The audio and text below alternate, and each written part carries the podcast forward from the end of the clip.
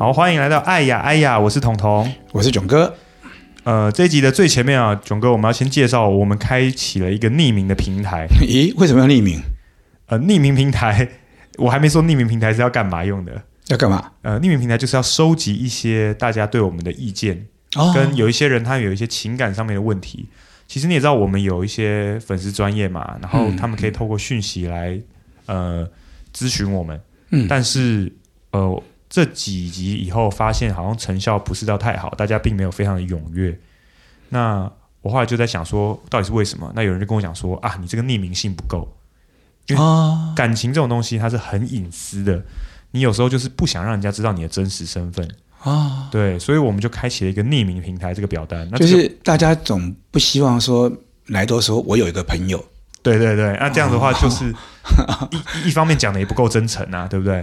对啊，所以他们就我就开了一个匿匿名的表单，这个表单在这个 podcast 的这个资讯栏都有。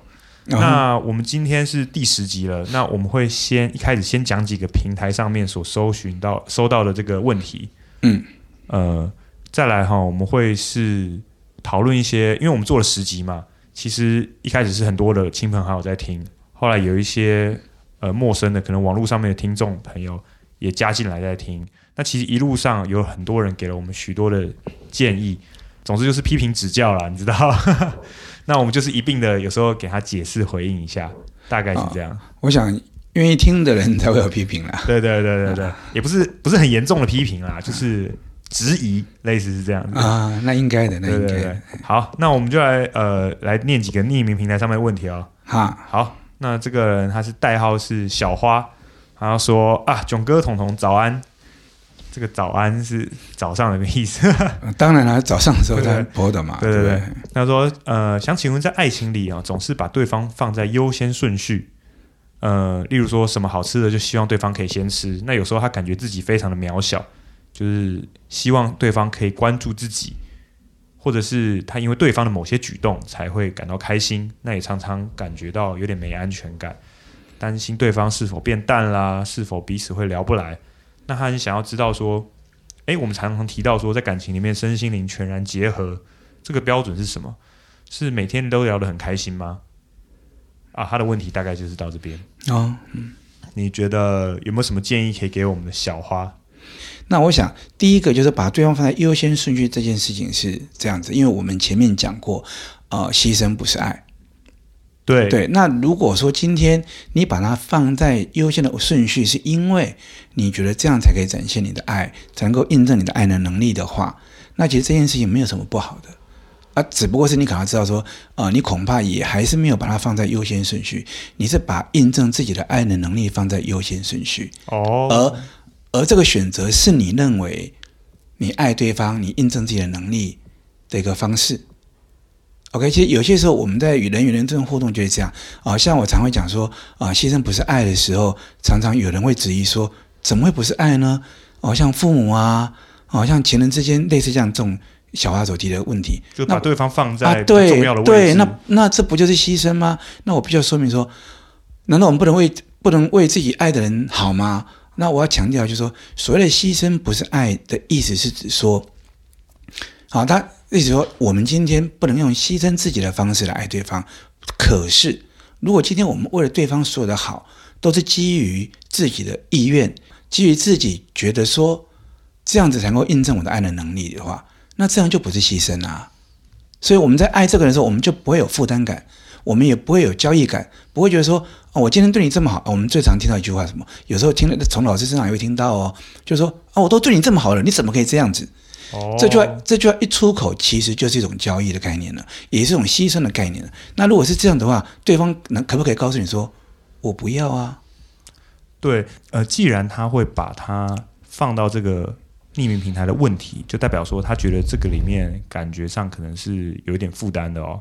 啊、呃，所以我才会说，是不是跟第二个问题会有关系？就是说，如果今天他这么认为，他用这样做了，OK，可是他在过做的过程当中，他觉得他好像是把自己缩小了，把对方放大了，没安全感。对，所以所以这个时候他会觉得自己渺小。那呃，好像希望对方关注，我觉得这其实是。可能会有关联，但我必须要提的时候，第二个问题其实会面临到另外一个概念，就是说，感情这种东西，因为人是变动的嘛，我们讲过了。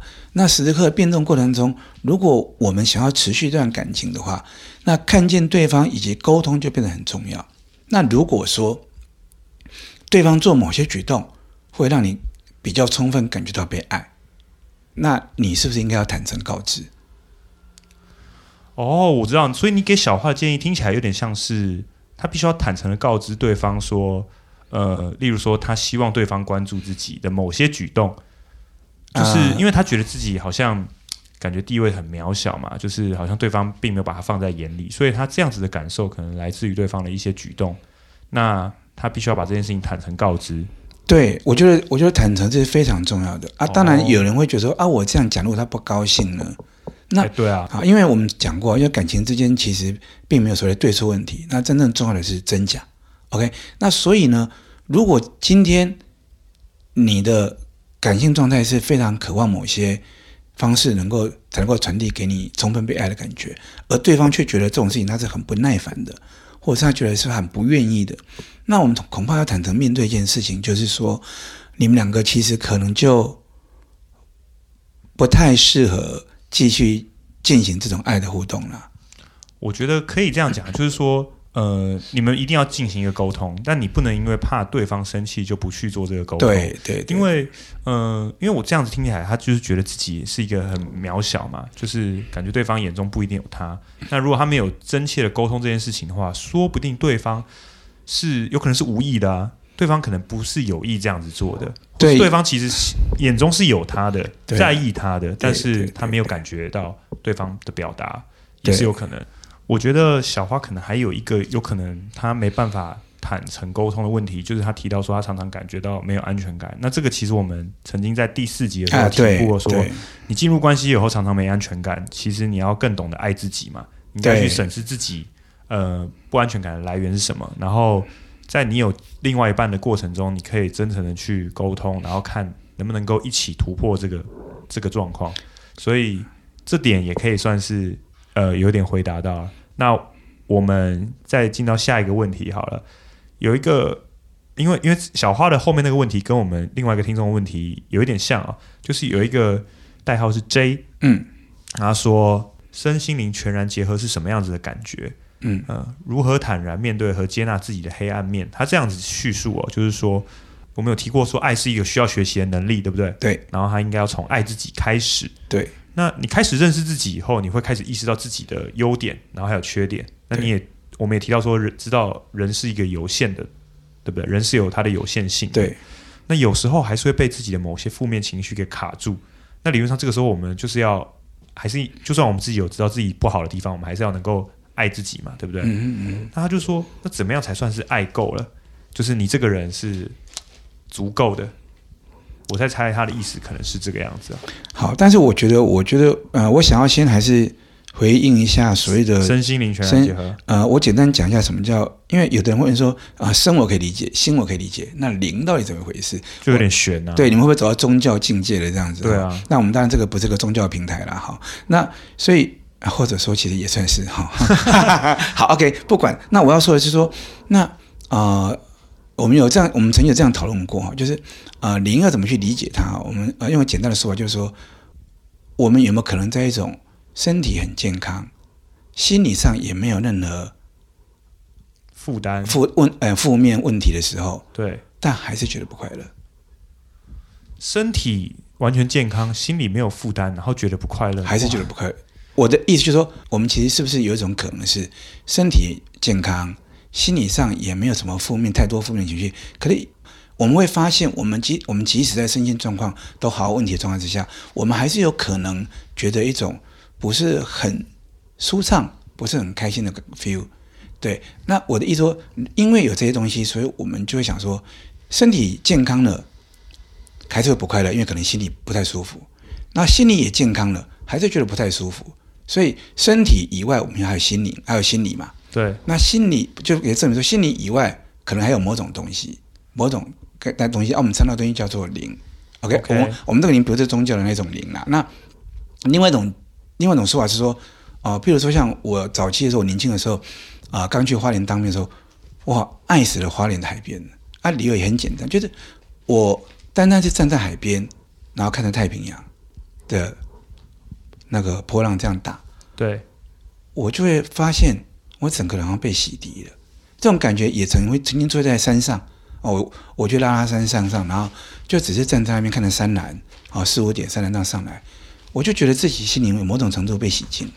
对对，而这个东西其实跟身体、跟心、跟心理其实状态毫无关系，它纯粹就是一种某种更深一层的一种灵性的 feel。Oh, OK OK。对，那我我只是想这里先解释一下说，说那我们所谓身心灵大概是这个意思啦。OK，那身心灵全能结合，其实我们必须要提到说，因为每个人都是一个独特的个体，因此两个一定是独特的个体在一起的一种互动、感情的交流，我相信它也应该是一个独特而且。唯一的状态，所以身心灵要如何全能结合，其实很难言喻。OK，但是起码我们知道说，心理上的结合是就是就是彼此，就像刚刚我们前面问题的，就是我们要透过不断的沟通，而且因为我们知道爱情是一种动态的，生命是一种动态的状态，所以这个沟通也要持续不断的动态的沟通。对，OK，然后身体那个身体的状态呢，就是当两个心灵越来越靠近，越来越靠近的时候呢，啊、呃。我们会很不由自主的希望能够身体能够两个能够更亲近，这个时候你可能牵手、拥抱、接吻，接下来啊甚至可能爱抚，然后到最后可能就会发展到所谓的性关系。那通常我们在心理上越来心理上越来越靠近，越来越靠近，越靠近的时候，我们当然就渴望说身体能够越来越靠近。我指的是爱情，OK？对。那越来越靠近，越来越越靠近了以后呢，你就会发现很有趣，身体仿佛是一种阻隔，它好像没有办法让我们的身体。跟心灵那种那么契合的状态，好像也同样的身体跟心灵契合。可是就在这个时候，身体上既然是一个，既是一种阻隔，可它同时也是一种管道。什么管道呢？呃，我们说最最直接的说法，就是透过性关系，有时候可以让我们两个身体仿佛也达成一种结合的状态，仿佛两个人是没有阻隔，哎，没有阻隔。对对对，对原先因为身体而有阻隔嘛，那那透过身体的靠近，身体。身体又变成一种管道，让彼此之间全然的结合。OK，那心理上面全然结合，身体上全然结合啊、呃、的时候，啊、呃，通常这个时候我们也会体会到另外一种，像我们刚刚说的另外一种某种境界，心灵上像一种像灵的那种一种结合，在爱情上面的身心灵全结合，大概是这样的意思。那当然是一个最高的状态。对，啊，当然我们该我们应该也听得出来，就是因为既然爱人是一种动态的。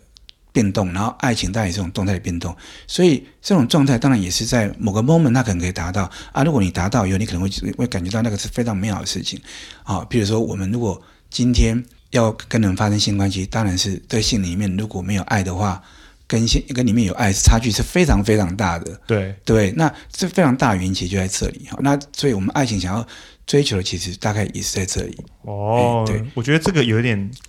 感觉虽然说了这么多，还是有点悬的感觉，有点难以言喻的感觉。因为语言可能本身也有它的一个限制性。对，而且我们刚刚说，因为每个人的独特性的关系，以至于这两个独特性存在独特性的人，他们之间发展的关系也是一种独特性的关系。哈、哦，那可能都可能要自己去感去感受了啦。好，那 J 他还说意识到自己有一些负面的地方，那怎么样子才有办法去接纳自己？这个东西刚好昨天我跟一个。学生也聊到，因为他跟我吃晚餐，我们聊聊聊到类似的概念啊、呃。他也是一个一直要努力学习怎么爱自己的人。那也聊过很多次了。那昨天聊到一件事情，我就问跟他讲说，其实你可以这样想象，就是你就是你的好朋友，你就是你的好朋友。啊、呃，这就意思就是说，比如说以彤彤为例好了，那彤彤要如何学习爱自己呢？那恐怕恐怕彤彤本身自己要意识到一件事情，就是说。他必须要得当自己的好朋友，这叫什么意思呢？啊，以这以这个问题来回答好了。要如何去面对自己的黑暗黑暗面？黑暗面，那我想我就想问这这件事情，就是说，如果你有个非常好的朋友，你知道他生命中有一些美好的地方，对，以及他其实因为这些美好的地方，他其实是有美好可以有更美好的可能的，而且基于这些理由，所以你跟他成为好朋友。对，那这个时候这个朋友来找你，告诉你说他心中其实有很多阴暗面。对，那 J 会怎么面对他？其实如果是很好的朋友的话，应该是会有办法听他讲，然后试图去找到一些脉络去帮助他。身为好朋友，会不会告诉他说？会不会不一定会直接说出来？会不会让对方知道说？So what？你还是我的好朋友啊，对嘛？因为他是他的朋友。对呀，对呀。我跟你在一起就是，对，而且你还有那么多美好的地方，我有看到啊，所以他们才会当朋友。对呀。对啊，所以所有的好朋友不就是这样子吗？怎样呢？不就是说看到你的优点的，有些甚至比我们自己还更了解自己的优点。然后呢，然后呢，当你当这个好朋友坦诚面对我，然后把他的阴暗面、缺点坦开的时候，我感受到，我感受到当然是非常十足的信任呐、啊。这个信任也是爱嘛，对不对？对，我们之前讲过嘛，这个？这现在也在，所以呢，我当然会回应爱啊。所以你有黑暗面又怎么样呢？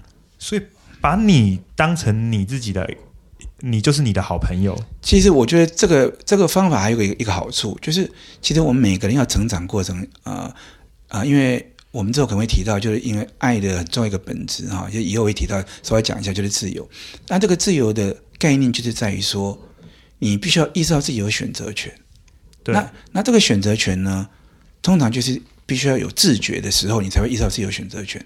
那以这个为例，如果今天我们能够面对自己的时候，把自己当自己好朋友的时候，其实某个程度上就是说，我们在面对自己自己的时候，我们要养成一种习惯，是可以跳脱出来，用一种有自觉的角度去看待自己。哦啊，所以你之前才会提到说写杂记，其实那一集。很多人在问我，就怎么最后讲一讲，就在那边写杂记，这就是你跳脱出来的方法嘛？是是是，你有办法客观。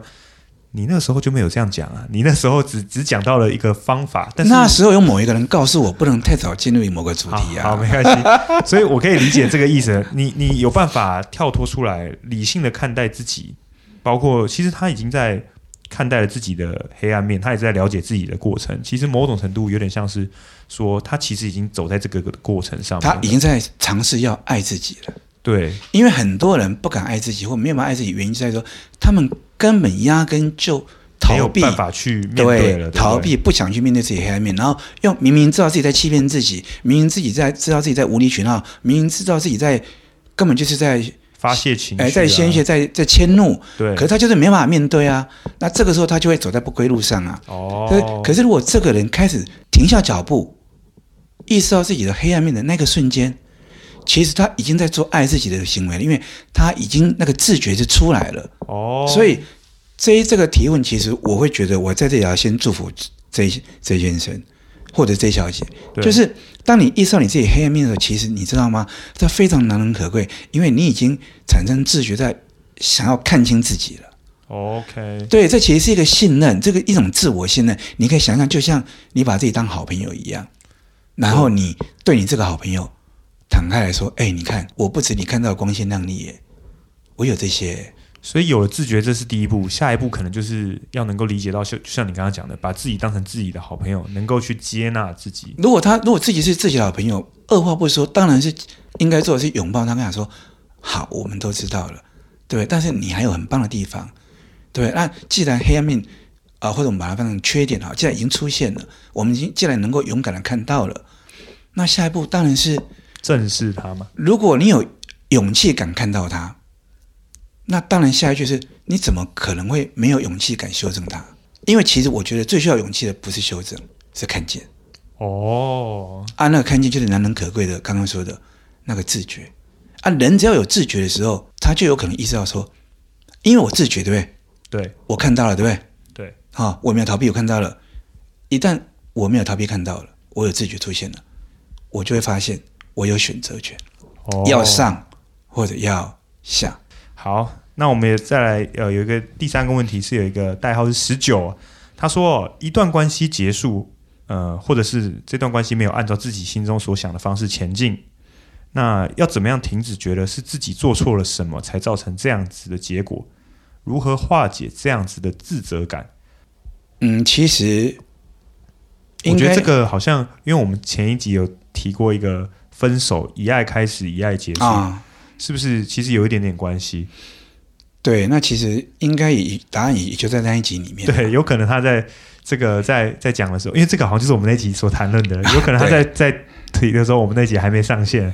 对，对对对，我觉得我觉得有点，因为我们那集其实讨论过，就是说，呃，在分手也在爱里面嘛，对不对？那我们要能够做到的，就是说。能够了解到自己在这段爱情中所得到的东西，所得到的美好的东西，然后面对自己的不足，大概是这个样子，对不对？对，就是因为我们都知道自己是能力有限的嘛，对也都在爱里面学习嘛。那我们唯一要确认是，如果在这段关系里面，我们其实是用真诚的态度面对对方，其实真的就不需要自责了。就算因为他结束，可能有他的因缘际会，对，可能有很多东西，那可能也包含说，刚开始在一起的时候，两个人之间觉得沟通没那么密切的时候，其实两个人的认知也未必然是就全然是比较清楚的。嗯，那后来可能基于沟通越越来越频繁，那彼此发现两个人可能就越来越不适合。那可是我还是觉得两个人过程中只要彼此都是真诚的，那其实这个关系就不错。那如果即使他结束了，对，即使他结束了，那他的自责感可能是，或许是在过程当中，甚至包含结束以后，他发现自己其实有些地方是做错的。因为我们提到说，在爱里面有时候真假参半嘛，对对对，哦，把你的嫉妒心给对给发扬出去，伤到对方了。对对对对对，或者是你因为某些害怕而没有真诚的做自己，表达自己。对啊，这些那其实这也无妨，因为我们基本上本来就是。在爱的关系里面，才能够去学习爱嘛。OK，对。那如果说他真的有自责感的话，我觉得，因为这个其实我自己也某种程度的经验啊，就是我的想法很简单，就是如果我们有办法把对方跟我们这段这段感情变成是让我们自己可以变成更好、更成长的动力，对。那不管是这段感情是给我们给我们什么样美好的力量，或者是。他揭露了我们生命中的某些阴暗面，哦，就刚回答问题，阴暗面跟缺点，那让我们可以有机会、有勇气去面对这些东西。然后呢，我们再透过爱自己的方法，刚刚前面回答那个问题，好，这个问题，透过爱自己的方法，让自己可以因为前面这段感情的关系，成为一个更好的人的话，那甚至有机会可以让对方知道说，谢谢你当初爱我，因为那份关系、那份爱，让我今天可以变成现在这样。一个更美好的人，那我想这段感情我们就算是做一个十足十足十非常美好的交代了，就是以爱开始就以爱结束，对，而而且还带着非常美好的结果的成长，哦、对的成长，哦，对了解了解。好，那大概先整理这三个问题，那也跟听众讲一下，就是说有一些问题，呃，它有可能会被我们，就是它可能比较呃范围比较广，有可能我们会把它整理成某一集专门来探讨。那我们也呃。尽量会呃，希望能够回答到大家的问题啦。但有些的话，它可能比较广泛嘛。那我们可能之后有一个主题，再去把它给深入剖析，大概是这样子。对，我们毕竟没有办法像座谈会一样说大家面对面谈。对对对，我们尽力。哎，说不定以后久了以后。啊，观众听众人数够了，我们可以办个这样活动，看看有没有机会。好，那接下来我们就要进入呃这一集有另外一个另外一个重点，就是我们要来好好反省一下这十集以来大家对我们的一些批评跟建议啊。大家对我们有很多的问题哦，真的，对对对，包括我们讲的曾经讲过的内容啊，或者是我们的风格啊，都会有一些指教啊。好，那你就准备好了啊？好，好，就是说哈，哎，囧哥，我问你，你们有谈过很多次恋爱吗？你们在这边侃侃而谈。讲一个爱的理论，那你你谈过谈过恋爱？因为他们的意思是这样说啦，谈过很多次恋爱的人，可能比较有经验嘛，对不对？比较有恋爱的经验嘛。今天要解决爱情的问题，我是不是找一个谈过很多次恋爱的人来讲比较有说服力？这个逻辑很有趣诶。他谈过很多次恋爱，对不对？对，他谈过很多次。假设他谈过三百次恋爱好了，对。那表示他失败两百九十九次，对不对？那他长期处在失败当中，哎，啊，他为什么一直不断失败？所以表示他其实从来没有认清、搞清楚什么叫恋爱。那说不定两百上面三百次里面，他根本没谈过几次恋爱，他中间谈的都是一些我们之前讲过的一些假的啊欲望啊等等之类的。哦，所以针对这个问题，因为我也有看了这些问题，我有稍微想一下，就是说，好像有点像这样子哦，就是我考很多次大学。我是不是考试大师？对啊，是不是这个意思？对啊，对啊。可是 我觉得不见得是这样讲哦。啊，你考一次就就就上台大了，那你一定对考试不了解啊？呃是这样说吗？嗯，我觉得，可是可是真的很多人问这个问题，哎，就是会应该说很多人会认为说，你谈很多次恋爱的人，你才是爱情大师啊，因为你等于说你有很多很多种经验嘛。那你看啊，我这样讲好了，如果你盖很多房子，你是不是盖房子大师？你是不是建筑大师？呃，这也不见得啊。假设说是嘛，因为你盖很多房子，你你是你你你盖了很多房子，你有很多盖房子的经验，那你是一个建筑大师啊、呃。我因为我觉得这就是一些似是而非的观念嘛，就是你盖很多房子，你盖房子不一定盖得好。我盖了很多海沙屋嘞，那难道我就是大师？我顶你顶多只能称我为是海沙屋大师嘛？那恋爱也是一样嘛？今天的我如果谈的多，我谈了很多自以为是的错误的恋爱，那你可以叫我谈错误恋爱大师。那再来第二件事情，所以今天我们可能要抓到个重点是什么？就是说，盖房子就以盖房子为例好了。我有没有每次都认真盖、用心盖？那我盖的房子，我后来有没有变成一个可以盖出好房子的一个建筑师？我如果每次都用心盖啊，虽然失败过一两次，然后第三次、第四次我盖出来的房子就很棒了，从此我盖的房子都很棒，那我当然可以说我就是一个盖房子大师啦。所以。重质不重量以外，其实我们的这个理论其实也印证在很多不同的人身上。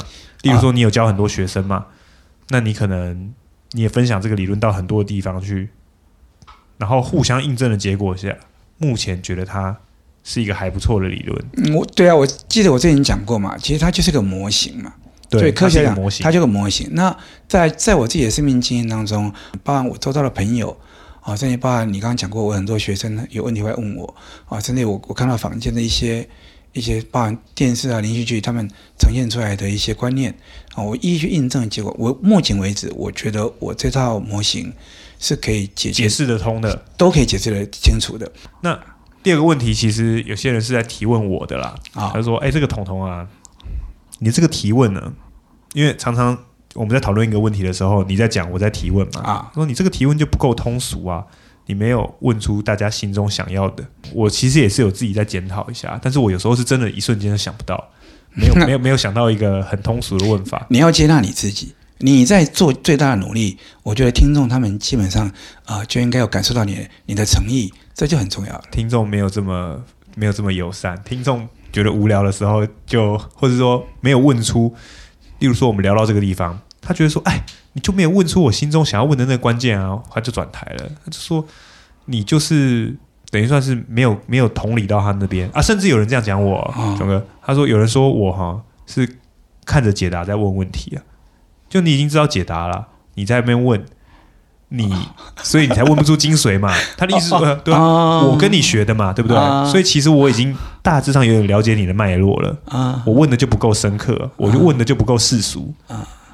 这个，例如说哈，我们是不是有提过有一有一集我们讲的公平啊啊呃，什么越付出的人可能是越有能力的嘛，对不对？啊、那有人就会问说，如果你养出一个公主病或王子病的人的另外一半，那这个状况怎么样？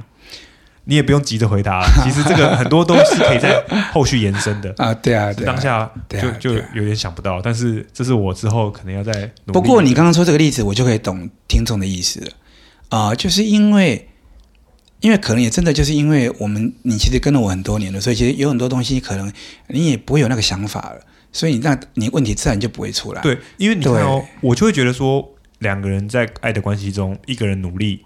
带起另外一个人，另外一个人也更努力，我们就促成美好的感情。嗯、对啊，对啊，我总没有讲到说，哎，有一个人变公主病的话啊，那这这个就、啊、其实啊，所以我说你讲这个例子我就懂了。那、啊、这个听众讲的蛮好的，因为这个问题确实该问，因为在一个脉络过程当中确实该问。只不过就是说，呃，有时候可能是你没想到这个问题，有的时候可能是因为啊、呃，每一节的时间它就是有一个设限。对，也是对。那我们有些主题要谈的时候，我们很有可能就一些细节就没办法谈，因为。其实爱的问题看起来我们可以有很多面向谈，可是它浓缩到最后，它其实是一个有个贯通的主轴。那也就是说，其实不管什么问题，我们如果要认真讨论的话，它都是会给它都是一个庞大的体系出来的。对对，那其实就不太适合在我们这个有实现的每一集每一集去讲。对，对啊，当然，听众这想法也其实是蛮好的。我感觉出来好像有很多听众很想自己来问问题，是吧？总是会有啊，还甚至会有人想要就坐在这边来质疑你的啊。如果说他们很想要这样提问题，我觉得是蛮好的啊，就表示第一个大家认真听了，第二个大家有认真思考了。对，那我其实我觉得认真去接受一些讯息，有些自己没听过的讯息，然后自己在做认真的思考，不管说最后结果是同意或反对，那最起码其实我会让这些事情，会让一些问题。让自己有个更深刻的理解了，对啊，互相都会有收获。对，那这个东西其实本质上就是在爱自己的一个努力的过程。你这又扯到爱自己，其实其实其实万事都脱离不了这个诅咒。好，那你看，呃，顺着刚刚讲的这个，也有人曾经这样子说过，提出这个看法，就是说哈，你们谈的这些 case 啊，啊，都是在一个很窄的范围内去讨论。嗯，也就是说哈，在很窄的范围里面的话，它其实是有道理的。可是真实社会中哈，其实状况是非常复杂的。嗯，就例如说，我们讲刚刚讲公平的例子，我们就谈论公不公平，但我们不会去谈到外面这些衍生的问题。其实，呃，我们做这个节目啊，我会去呃发想一些主题，然后由囧哥来做一个解释嘛。但是我们会希望能够限缩在一个范围里面去讨论，原因是因为。其实，爱这个理论啊，好像就是就像你刚刚讲的，它是一个道理贯通，所以所有东西哈，它都可以扯到同一个道理上面去。对。但是我们如果我们针对一个一个问题去击破它的话，怎么讲？就是我们这样的话，可以一集就可以锁定在某一个观念上面。当然，我这很用心啊，所以其实。呃，听众们可能可能也可以了解一下，就在我们在录音的过程当中，其实常常我是被设限的。好，其实常常我讲到讲到一半，他会告诉我说：“这个下次再讲，我们先讲什么？”因为你如果如果我们把它拆分的话，它怎么讲？因为我们就一直带一个小观念，这个小观念你可以反复印证在你的生活当中，那它就是有帮助的。啊、呃，拆解的好处就是这个嘛，就是你比较可以应用，你也比较可以掌握。对啊，但它的缺点就是因为既然是拆解了，它一定会产生一些不足的地方。对，会有一些不足。对，所以当所以当听众你一你 catch 到这个不足的时候，那我必须要先在这里跟你说谢谢，因为表示你是非常认真的在听，and 你也是非常认真在看待自己的生命。那这个东西它也是个正常的。那我们当然也渴望说，有一只猫，没关系，这这一集是很自然的。但哈哈，但我们也是渴望说，呃，如果听众能够持续不断的听，然后到最后能够整合起来以后，把我们整个理论的一个主头架构都掌握住以后，那个时候可能，譬如说现在的问题，可能在之后几集中，你可能会发现哦，解答在这里。解对，或者是说他们是有互相的关系的，对，会有互相的关系的。对，那这个其实没有办法，因为如果彤彤问了我个问题，然后放任我发挥的话，那一集恐怕要要很多小时。其实就以谈爱的课程为例，在外面如果呃像我以我自己上课，我至少都要花一学期，每个礼拜一至至少一堂，然后一学期的课才有可能讲个大概。像对哦对，而且有时候我觉得很多时候是一个名词的问题。例如说哈，我们这一集我们讲到了浪漫触动，哎、嗯，在后面的集数我们提到这个东西的时候，它变得很自然。例如说，我们提到说爱它不是交易，对，我们到后面的集数的时候，我们可以很自然的引用这一个东西，对对对，对。但是我们在谈爱它是不是交易的时候，我们用一集来就要，就要花时间来讨论它，来讨论这个东西，所以有时候就变得是等于说观众跟我们的语言会在同一个同一个水平上面了，用、嗯、用一样的语句去沟通了。所以这就是稍微解释一下。我们家的默默显然也对刚刚问问题深表同意，所以他刚刚一直在发言。你你们的默默这只黑色的猫一直在叫。那我再提出一个，有人有提出这样的问题哦，就是说哈，觉得我们讲的内容哈很理想化，嗯、懂吗？很理想化的意思是说哈啊，我很多人在感情感情里面哈，就是很难理性思考啊。你讲的是很好啊，但是你就是很理想化啊。我有欲望，我就是先做了再说啊！我你在那边讲这样很渗人啊，或者说，我就是人生苦短啊，有时候我就是尝试一下，并不是说每一段爱情都可以像你讲的这么理想、这么制高点去看待这些事情，懂吗？呃、就然后就不想听啦，就觉得你这样子不够有同理心。这个是我总结一些人 的看法，对啊，就是说你你这样子很讲的逻辑上都通啊，概念上都对。但是就是很理想啊，那我人就是没有这么理想化的人啊。不过我我已经大概也知道你会讲什么了。啊，我会讲什么？就是说哈，你可能会讲说，感情是一个感性的东西嘛，对不对？啊。如果我们在这个感性之中，一切都 run 得很很无所挂碍、很美好的话，哈、嗯，我们就不需要去想这些很理性的事情嘛。对啊，我们要用到这个理性思考的这个部分的时候。就是你自己觉得自己也不太对了，感情出问题了，感情出问题了。所以我们现在讲的这些很理想化，你该怎么样理性思考？其实是在帮助各位在有问题的时候再再拿出来用。是没错。你们如果都没有这些问题的话，或者说都嗯没有那，就是都一切都很美好的话，其实这个东西对大家帮助不不会有什么帮助哈，不太大。你可以这样说啦，如果你没有病，干嘛吃药呢？对啊，但是你不能够说你有病了，你又想你想吃药，然后告告诉医生说这个药太贵，或者说这这个药那个吃下去以后呢，呃，可能会让我牺牲掉其他东西，副作用我不要等等之类的。那那那你就不要吃药嘛，好。那以刚刚那个说，哦啊，我就是有欲望，没错啊，呃，我我也想过了，取悦自己是很重要一件事情啊。对，那一那也是爱自己的一个方式嘛。那只是在于说，取悦自己的欲望的满足，跟和情人之间感情美好的交流，这两件事情对你而言，当他起冲突的时候，哪一个比较重要嘛？你想选择哪一个？那如果你坚持还是要选择先满足欲望的话，那当然是你的自由。但是相等的，你就必须要接受你这个选择之后它产生的影响啊。比如说，你的爱情可能就失去了，或者你可能就没有办法得到那种。可以跟你身心灵全然结合的幸福的爱情，嗯、那那你就要接受啊。可是你不太可能说，我不要做这个努力啊，我只想让我欲望泛滥啊。你告诉我，我有没有办法可以让我欲望泛滥？那同时又拥有真爱的？那对不起，那真的是没有办法做到。如果你想这样子的话，那我觉得你才是太理想化。所以说，我们讲的东西是听起来都是很理性思考后的结果，但是其实。应该说，我们其实节目里面，其实我觉得我们也要检讨一下，就是说，我们节目里面没有花太多时间去同理。呃，其实也有很多 podcast 节目是在聊跟感情有关的，嗯、他们可能就是两两个人或三个人，嗯、就是在抱怨那个男生，你知道吗？啊，就一起骂，一直骂，就是说，哎，是不是他怎么可以这样子做？啊，他这样真的是个渣男。啊、哎呀，你这样子一定要怎么样？怎样？赶快远离他啊！我之前有遇到过一个。你知道吗？这就是同理啊，哦、这个就是大家想要的感觉。那我们在那边、哦、哎分析说，这个渣男他其实跟你之间的感情，在什么什么时刻已经沦为交易。那其实你自己也有怎么样子的问题，因为你放纵他怎么样怎么样子去做。我只能说，有的人喜欢，有的人不喜欢啦。有的人可能会觉得说，好处是我可以，也许我可以听几遍，然后我有一些新的获得，每一次有学习到一些东西。那有的人可能会觉得说，我们缺乏一些。感情上的同理心，因为等于说一个事件下来，我跟你讲了一个事件，你是不是可以很快速、有条不紊的把它拆解成某一些我们讲过的东西？对啊，对啊。我我这边就要讲到，我后来发现很多人哈，在感情里面，他其实不见得想听别人讲话，他其实是自己比较想要讲话。啊、哦，所以他需要别人讲出他想讲的话，是这样子吗？是这样子。嗯、你第一个你要能够讲出他心里想要讲的话。第二个，你要能够倾听、同理他想要讲的话，就是说，他遇到了怎么样的感情问题，他其实不想听你长篇大论，他比较想要跟你长篇大论。啊，他想要跟你讲他是怎么想的。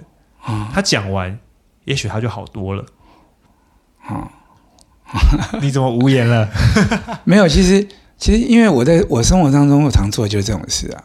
对，就我们现在是广播嘛，那可惜我生活当中，其实我的学生啊，包括我的同事啊，我的朋友啊，他们来跟我讲谈感情的事情的时候，其实我大多数的时间，其实我就是同理，因为我其实记得我在前一两集有讲过，我说其实这些东西基本上都是来要求自己的，那不是想要求别人的。那我我也不希望听众误解成好像我讲了一个大道理，然后来逼迫大家，那这样就变成我前面讲的，那不就是礼教吃人了吗？那事实上当然不是这样，其实只是因为说，我们是提供我们的经验让你们做参考。那这个东西因为很重要，而且它其实并不是一个单纯的理想化理论，它每它每一个理论其实底下都有很多很多的血汗血泪在里面，都是真实经验的。对对，它并不是对一个就是我们在打高空这样。对，就以我自己为例好了，我我会介绍这个说法，是因为我曾经付出过六六年，常常晚上辗转难眠、梦中惊醒的一个。这个这个血泪的过程，我并我并不是一个站在高高的地方，然后好像养尊处优，跟跟大家好像好像仙风道骨，然后扶主委一一一一扶说走往那边走，完了我不是这样子，我其实是从从谷底爬上来的。那我必须要说明的是，在说其实未来做这个节目，是因为希望给大家一个参参考。如果你觉得我们说的话并不恰当，其实啊、呃，就像这些这些。这些所谓的听众，他们留言，我其实还是很感动，因为我知道，当你愿意留言的时候，就表示我还是那句老话，你可能认真听了，而且你也思考过了。那我们当然希望说，这个东西是是对你有帮助的。那那我们希望说能够能够持续的听，然后能够得到一个更全面性的了解会比较好。那至于说心情不好刚失恋，其实的确是不想听人家啰嗦的。这个时候其实啊、呃，我们的辅导策略我们都很清楚。第一个第一个要做的基本上就是接纳跟陪伴呐。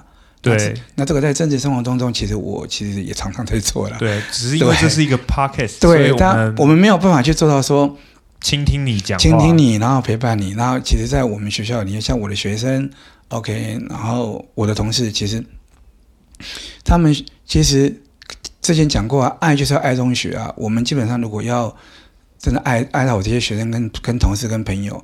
我唯一能做的事就是陪着他们，然后其实我们也是可以倾听大家的讲话。如果如果大家就是有一些想法或看法的话，我们这边也是很欢迎大家。那针对一些我们前面讲过的主题，也有人提问过一个问题，很很多人在问说：“哎，那为什么单恋不是爱？”这一个东西，我们记得，我记得我们是在第一集还是第二集的时候讲过这句话。哦、你你讲的啊，对啊，其实。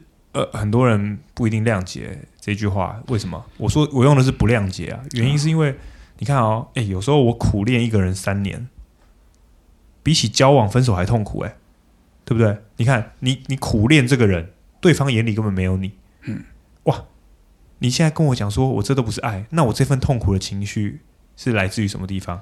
你你喜欢他，对方完全没有感觉的这份痛苦啊，呃，你就一句话说，哇，你这不是爱。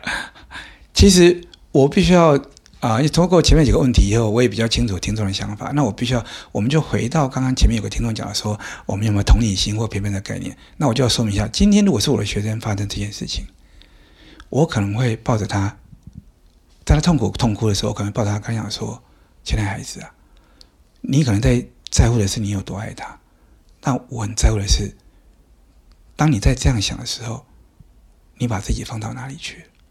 你。”你有没有在好好爱你自己？其实，其实单恋不是爱的一个真正的关键，不只是我们说所谓的爱是两个人之间的事，而更重要一件事情是因为我们要爱人，别人之前得先爱自己。这些这个道理是大家都讲到烂掉的概念了。那当你苦恋一个人三年，对方对根本毫无感觉，甚至更毫无知情的情况之下，你这三年，你恐怕都没在爱自己。哦，那。其实，身为一个关，假设我身为一个，我是一个认识你、关心你的啊，老师也好，朋友也好，亲人也好，我其实会非常在意、care 跟难过的是说，你这个人他自己的部分，对，有没有在 care 他？你到底花了多少力气在爱你自己？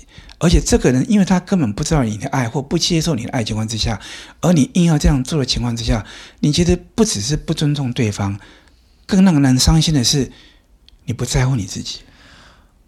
这样讲就稍微有点同理心了，因为你不可能对着你的这个学生跟他，例如说他跟你讲说他苦恋一个人三年，你抱着他说：“哎，单恋这不是爱。”我我我，而且按照他说法，应该不是抱着，这个扒他耳朵说不是爱啦。对，就是跟他讲说：“哎你这个你这个等于说你这个单恋在那边就是浪费时间了。”对对，根本对。但但是我必须要说一下，如果有些学生跟我感情是非常好的，不至于产生误解的，我当然也有可能就直接扒他的头说说你给我爱你自己。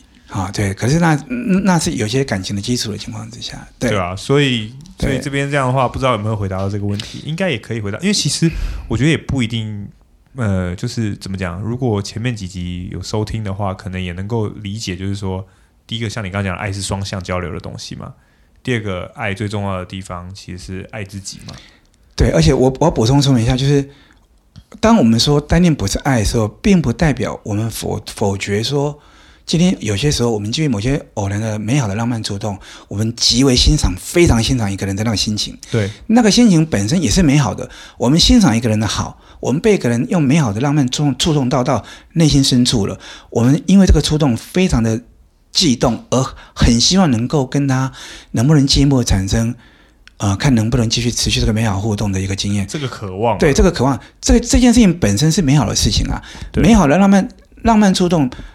偶然那么这种都是美好的事情啊，我们只不过是我们要提醒一件事情，就是说，可是如果你没没有意识到说，这个浪漫触动如果只只只局限于你自己被浪漫触动了，而对方并没有被你浪漫触动，那对方当然就完全没有你所拥有的美好的 feel。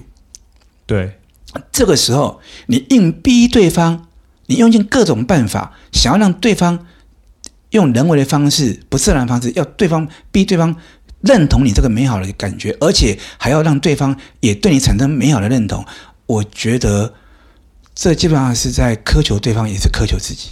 对对，那那并所以，如果说我们之前有一起讲过嘛，如果今天有个美好浪漫主动，它确实非常美好，但是只局限你自己的美美好，那这个时候你就可以。你恐怕也只适合把它选择，把它当成像夕阳般的美景存在。那我们还是可以一终其一辈子都非常喜欢夕阳啊。对。但是我们不需要让，我们不需要千方百计让夕阳也爱上我们了。嗯，就是说你这个东西，你单恋嘛？对。它是一一个你对爱的一个很渴望，而是你单向美好的 feel，单向美好的这个渴望，而且你渴望它能够促成。对。但是如果这个东西它不能够如你所愿的话，对，你如果没办法接受的话，对，那这个状况它就变成是一个变成像欲望的东西了。对、呃，这个时候你就陷入对，对你就是你就把它，因为就爱的话，它是双方，双方都是被关怀的主体。我们尊重对方，如同尊重自己。所以当对方没有完全没有这个意愿，而你持续，呃，如果你只在自己心中纠结，那你你可能伤害的是自己。对。那如果你还去硬是追求对方的话，那你也折磨到对方。那无论你是。呃，就我们的观念来讲，无论你是在心中纠结伤害自己，或者是你强加到对方身上伤害对方，嗯，它本质上面一定都是负面的嘛。对，都是伤害。我们之前提过说，爱是美好的嘛？对，它理当是美好的东西。所以，对，这就变成是说，为什么单恋它不是爱？对，这是这这个道理讲起来变逻辑上讲起来变成这样。对，就是这样子。但是我们就强调说，可是我们并不是否定。你单向被单向浪漫触动到深处，其实我觉得非常美好。对，哎、欸，其实我觉得这有时候又是等于说词语的关系啦，你知道吗？就是因为大家所定义的爱，或者说在未接触我们这个 podcast 之前，他们所认定的爱，跟我们在这个节目中所认定的爱，它不见得一样。所以有时候就是啊，不过当当然也凸显出前面有个问题提到，就是我们可能不够体贴。我们在讲单恋的时候，我们虽然直指他的。本源的差差异，可是我们啊、呃、没有像刚刚那样子提醒大家说，但是你单向被美好触动了，它还是一件美好的事情，对，它还是值一件值得肯定的事情，好、哦，只不过说我们在面对它的时候，我们要把它放置在哪个位置，我们要通过我们的自由意志把它放在哪个位置，嗯，这个可能可能是我们大家可以去讨论跟分享的。而且我觉得多听几集的话，应该就可以比较能够认同说，哦，在这个脉络之下，它不是爱，但它不见得是否定了这份感情跟渴望。我们想要表达是这样，只是你一句话带过去的时候，人家就会觉得说：“哎呀，我单恋这样子，你是把我贬低的，好，好像我这完全没价值一样，好，好像我好像我喜欢他，我是疯子一样。”对啊，单恋不是爱，那难道是恨？这样子，对他可能会这样的感觉。他其实就是个美好浪漫触动啊，他也值得我们珍藏啦。然后还有一种，还有一种建建议啊，呃，针对我们这个 podcast，他会说哈，有一种哈感觉，会觉得说。标题在讲 A，内容在讲 B，然后最后结论在讲 C。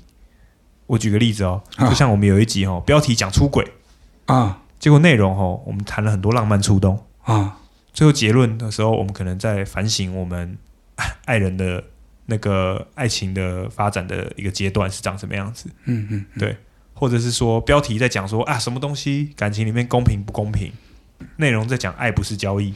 结论在讲爱的能力，类类似这样子的。其实这个某种程度上面还是算是我的问题啦，因为第一个标题是我定的嘛，那标题总是要耸动一点嘛，或者说更贴近呃大家遇到的状况。然后内容的话，我们在谈的时候，有时候谈的比较全面。那结论的话，我们要收到一个点上面去，就会变成。其实我觉得。我觉得应该这样理解啦，就是我们是从外遇谈什么谈爱。其实我们这个 podcast 每一集每一集谈的重点其实都是一个重点，就是爱。对，都都是爱。对对。那但是我们的切入点可以不一样。那因为透过切入点不一样，我们谈的能力跟我们 focus 的对，我们 focus 的东西就不一样。对。所以就例如以刚才外遇为例，外遇出来以后，我们就谈到为什么会有外遇。对。那这个时候，我们有些时候也没办法。把外遇全然的污名化，那我们要去理解外遇产生，于是我就谈到所谓的浪漫触动。对，因为这边是等于算是观念上面。对对对啊，因为这浪漫触动谈一谈，又谈到后面就会谈到所谓的，你刚刚说爱的因为要做选择嘛，所以爱的发展的阶段，并不是说触动就已经是对对对。那后面我们肯定又谈到了说，对，那其实其实到最后，其实最后终结，其实每一集到最后终结，恐怕真正的终结都是谈到爱的能力。哎，对，其实对，其实是这样子的。那那其实回到我们刚刚说的，其实我们其实是透过不同的切入点在谈爱这件事情，在谈爱的能力这件事情。那对，那其实是用各种不同面向去切，所以。啊、呃，倒不是说我们今天开头谈的这个主题是外，呃，是出轨，那好像就是我们就单纯讲出轨这件事情，因为出，因为出轨这件事情的重要性，它之所以重要，就是因为它跟爱有关。对啊，如果出轨这件事情跟爱无关的话，他就不会列入我们我们这个。这个这个单元想要谈的东西，对啊，对，所以我们势必还势必还是要谈到说出轨这件由出轨这件事情谈，他碰触到爱的哪些课题？对，没错。对，那我们需要解决这些课题，然后最后得到一个结论。那个结论是从这些课题理清的，就是我们从出轨去面临到一些课题，从这些课题总结出。一种爱的能力，能力然后去对对啊，去介绍给大家是对。那从这个能力回推，你可能有些比较能力去面对或理解出轨的状态，或者是避免也好，或者面对也好，对，没错，你可能比较能力。对，那其实大家说不定更想听的，很多时候是讲说你出轨，你要给我很多出轨的例子，越花式越好，什么花式外遇，然后各种千奇百怪的 的出轨方式，呃。这个我一时也举不出例子来啊！因 我觉得我我大家可能会想听这样子的东西。我觉得我我觉得我觉得这种所谓的这种类似这样的平台，我觉得应该类似这种满足大家，类似像八点档撒狗血的这种这种东西，应该也不少。OK，那你好像有点在贬低其他节目啊？啊，没有，因为我的想法其实非常简单，就是这个这个时代其实每个人都有各自的需求。对啊，对，那就是说，如果今天你想听的是一个休闲一点的，呃，或者我们要纯粹就是宣泄啊，或者我们这样讲啊，我们用电影的，因为我喜欢看电影，用电影来比喻哦，你看艺术电影的时候，你就是要养足精神，因为看艺术电影就像看一本书一样，你得看到导演透过这个情节，他想传递给你的他的概念，然后这个概念出来以后，你再来评估这个概念，你同意或不同意，或者这个概念你有没有受感动或不感动？可是呢？娱乐电影不一样，娱乐电影，娱乐电影它就是通常就习惯这样，它让我们在看电影过程当中不由自主把自己跟主角绑在一起。对，那随着情节的紧张，我们的精神就绷到个景点，然后到最后一刻把坏人干掉了，突然因为心情被逼逼逼逼到个高点一个景点了，然后突然间坏人干掉以后，那个心突然间骤然间放松，我们就可以得到一种平常生活中承受压力，然后在那一刻得到疏解。只能说取向不一样，对，取向不一样，都是其实算是都是它都有价值，它价值，对它其实如果在爱自己的过程当中，其实也都是可以适当、适适时、适地让拿来啊、呃、当做爱爱我们的方式。只能说取向有点不太一样，但是但是当你看艺术电影的时候，你其实你其实已经心里准备好了，今天我其实是想要去去。去理解，试图要去哎，透过这个艺深究一些，对，透过这个艺术，能够去更让自己对生命有更深刻的理解跟认识。对，就关于这种风格上的问题啊，其实很多人给过不同的意见。我觉得这边，其实我真的是很感谢大家会提一些建议，但是毕竟大家的建议有时候都是你知道南辕北辙啊。有的人会说哈，我希望你可以多加一些更傻狗血的例子，更奇特的例子，更越越。等于算是越特殊越好，那、啊、有些人就会想说哈，我希望你这个道理可以更逻辑更严谨一点，嗯，因为有些人他一集要听很多次啊，他会觉得你讲的。搔不到痒处，可以再更深入一点。哎，有人真的这样讲哦，就觉得说你在这个地方应该可以再更深入一点。你好像漏谈了什么一样，这个东西好像避开了什么。这个东西都是陈慧彤的错了，对对对，他他会设限啊。当然也 也是因为这个平台它的限制，因为哎每一集有它的有限性嘛。对对，我的意思是说，你看嘛，这像这两个我们就很难同时达到啊，因为有些人他就只是想要听个一次，稍微舒压一下。那有些人就会说，他都每集都听个两三次。那就很啊，例如说，也有人会觉得你讲话太慢，也有人觉得你讲话太快。哎，等一下，有人说我讲话太快，我理解；有人说我讲话太慢，也有。天哪，对啊，也有啊，真的啊。所以，所以我此生第一次听到有人说我讲话太慢。没有，真的也有人说你讲话有些某些，也许是某一些段落的时候、啊、讲的太慢啊。对啊，所以其实很难达到对方的要求啊，每个就是达到每个人的要求，我们只能够还是尽力做我们，我，我们也啊，终究有我们的有限性啊。对，对，对，对，对，对。OK，好，那这一集的呃问题就大概回答到这个地方。那呃，再次宣传，我们有一个匿名的平台，也欢迎大家来这边跟我们做一些意见的交流。也希望大家可以到呃我们的 Instagram 跟 Facebook 去帮我们追踪支持一下。那因为这一集是第十集嘛，而未来的话，我们会有一些，其实我们讨论过，看能不能够有更有趣的主题，复杂的一些的案例，或者是亲情、家庭的这种关复杂的关系。哦，像亲情的确就是复杂的。对，那甚至我们 我之前有跟囧哥讨论过说，说有一些很不错的艺术电影，呃，是跟爱有关的。对不对？哦、我们也可以是去解析它，去讨论它，也可以啊。对对对，那就希望大家可以敬请期待啦。好，好，谢谢大家，谢谢大家，拜拜。拜拜。